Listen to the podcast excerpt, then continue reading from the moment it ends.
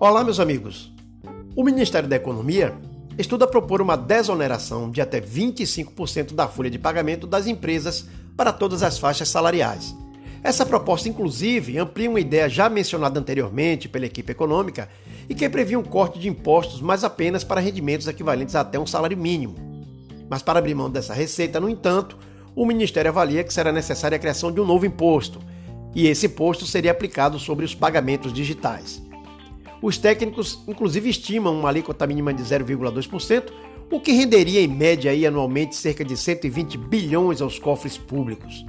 Bem, nos cálculos usados pelo ministro da Economia, o Paulo Guedes, esse montante seria suficiente para desonerar empresas a pagarem impostos aplicados até um salário mínimo, que hoje vale R$ 1.045.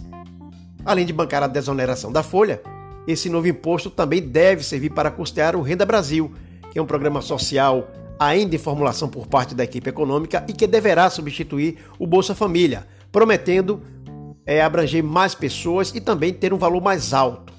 Já o novo imposto teria uma alíquota de 0,4%, o que em tese dobraria a arrecadação de 120 para 240 bilhões de reais. É a equipe econômica trabalhando, buscando soluções e alternativas para as questões orçamentárias do governo.